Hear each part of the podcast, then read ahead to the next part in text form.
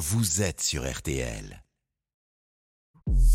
Julien Cellier, L'invité d'RTL Soir. Allez, bonne fin de journée. Vous écoutez euh, RTL Soir et notre invitée euh, maintenant force l'admiration. Elle est afghane, elle est championne de taekwondo, elle a fui son pays lors du coup d'état des talibans. Elle est désormais réfugiée en France et elle rêve de participer, c'est tout ce qu'on lui souhaite, aux Jeux Olympiques de Paris 2024. C'est un destin hors du commun. Bonsoir Mardi à midi. Euh, bonjour à tous. Bonjour Martier. Vous avez participé sur Internet ces dernières semaines au lancement de ce slogan Let her learn. Laissez-les apprendre pour que le monde se mobilise parce que les talibans ont interdit l'école aux filles, aux femmes dans votre pays. Vous tentez d'agir à, distance. Est-ce qu'à distance on se sent parfois impuissante? Mm, yes, uh, it's Oui. shameful. C'est Ah, terrible. Et ils ne permettent pas aux femmes d'étudier, de pratiquer des sports ou de faire ce qu'elles veulent. Elles ne peuvent pas aller à l'extérieur avec, euh, sans être accompagnées d'un homme. Donc aujourd'hui, je suis en dehors de l'Afghanistan, je suis libre. Donc j'ai la possibilité de parler, de m'exprimer, de parler pour ces femmes. Parce que je suis une femme qui vient d'Afghanistan. J'étais euh, sportive en Afghanistan. Et tous les jours, lorsque j'allais euh, de ma maison à mon club, men harass me in the beaucoup euh, d'hommes me harcelaient dans la rue.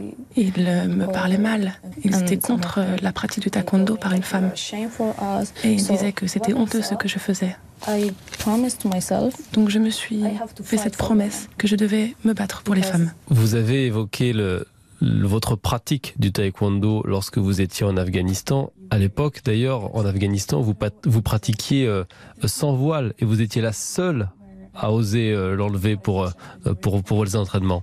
Yes, uh, I was the first girl. to- Oui, j'étais la première. En Afghanistan, euh, à ne pas porter un hijab lorsque je faisais du taekwondo. It was so difficult for me Et c'était because, difficile uh, pour moi. every day, Parce que tous les jours, quand j'allais à la fédération, même les filles me disaient parfois, il faut que tu portes quelque chose. Mais j'ai dit en fait, c'est pas mon problème si les autres ne sont pas à l'aise avec mes décisions. I'm not a good girl. Et on me disait que j'étais pas une bonne fille, que on me disait que j'étais une mauvaise personne. Mais en fait, je m'en fichais. J'ai continué à faire ce que je voulais. Wear hijab. Mais quand je vivais à Kaboul, je ne portais pas de hijab. Mais c'était dangereux pour moi de faire cela. Parfois, quand je marchais dans la rue et qu'il y avait des hommes derrière moi, ils faisaient des réflexions, ils disaient Oh, on n'est pas aux États-Unis ici. It's my body. J'ai dit Mais c'est mon corps, je, je choisis ce que je veux porter.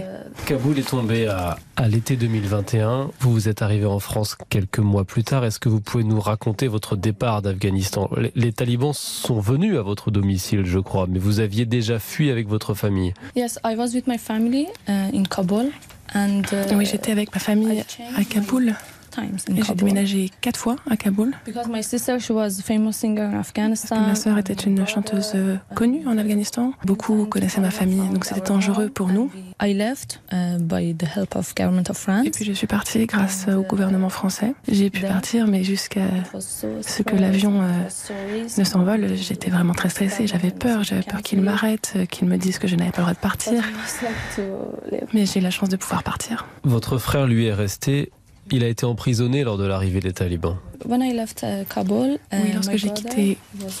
Kaboul, euh, uh, mon frère était libre, mais après deux ou trois mois, ils l'ont emprisonné.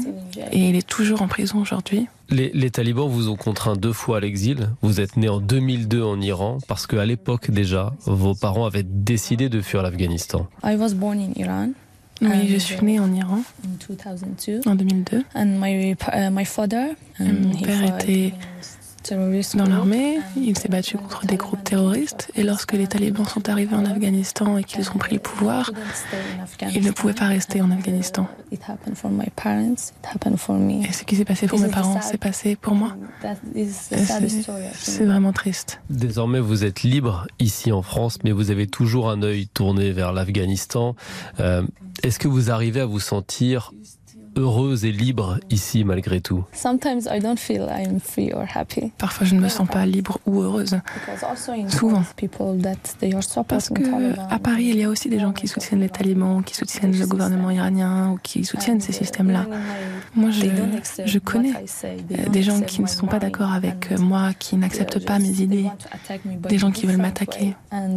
Donc parfois, je ne me sens pas en sécurité. Donc je fais attention parfois. Mes amis d'ailleurs me disent de faire attention à ce que je dis. Vous dites que vous ne vous sentez pas toujours en sécurité. Est-ce que vous avez été euh, menacée et par exemple sur les réseaux sociaux, vous êtes très active Yes, of course. In my Twitter, I receive mais bien sûr, euh, sur Twitter, on, on m'attaque tout le temps. Dans les commentaires de mes tweets, euh, comment je suis harcelée. Si on me retrouve par mes réseaux sociaux, d'ailleurs, je ne sais pas ce, que, ce qui pourrait m'arriver. Mais je suis vraiment heureuse de savoir que j'ai un courage, un vrai courage intérieur. Et je n'ai que faire de ce que les gens peuvent dire sur moi, ce qu'on dit sur moi, ce qu'on ce qu'on me dit directement sur mes réseaux. Et la plupart des gens qui font ces commentaires d'ailleurs sont en Europe. Vous avez un autre combat, un objectif, ce sont les Jeux Olympiques de Paris en, en 2024. Vous avez repris euh, en arrivant en France enfin le taekwondo et un entraînement très intensif à l'INSEP. Pourquoi vous voulez participer aux Jeux Olympiques? Pour montrer aux talibans que vous êtes toujours debout Of course, uh, Bien sûr. uh, Après la chute de Kaboul, mon sport est devenu plus qu'une passion. Avant, je m'entraînais pour moi, je voulais être championne. Voilà, je profitais, j'aimais ce sport. Maintenant, c'est vraiment une lutte contre un groupe terroriste. Une lutte contre les personnes qui pensent que les femmes ne sont pas assez fortes. Je travaille dur pour atteindre de bons résultats. Je veux montrer au monde que les femmes afghanes sont plus que des victimes. Je me bats pour, euh, pour les réfugiés aussi qui sont loin de leur pays. Je veux montrer que les réfugiés sont plus que ce que l'on voit dans les médias. Sous quel drapeau pourrez-vous participer aux Jeux Olympiques? Parce que vous ne voulez surtout pas, j'imagine, concourir sous le drapeau de l'Afghanistan des talibans. Of course, never for Taliban flag. Ah, Bien sûr, je ne veux pas porter le drapeau euh, taliban. Mais je ne peux pas non plus me battre euh, sous le drapeau afghan. Et ça, ça me rend vraiment triste. Mais je peux être dans l'équipe des réfugiés. Puisque maintenant il y a un drapeau des réfugiés, drapeau blanc. Je travaille en tout cas. Et on verra ce qui va se passer. Merci Mardi Amadi, vous la, la championne afghane de taekwondo pour cette leçon de courage ce soir sur RTL. On est tous derrière vous et on espère pouvoir vous suivre dans, dans quelques mois ici à Paris aux Jeux Olympiques. Merci beaucoup. Merci. Retrouvez cette interview sur rtl.fr. Allez, une toute petite pause et puis RTL Soir toujours à vos côtés pour vous informer et aussi pour vous divertir. L'info tout d'abord avec les dessous de l'actu.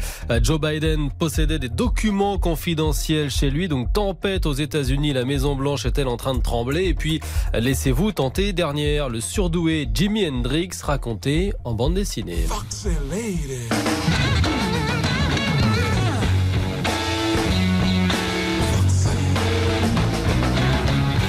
Tout de suite sur RTL. Julien Cellier. RTL Soir jusqu'à 10.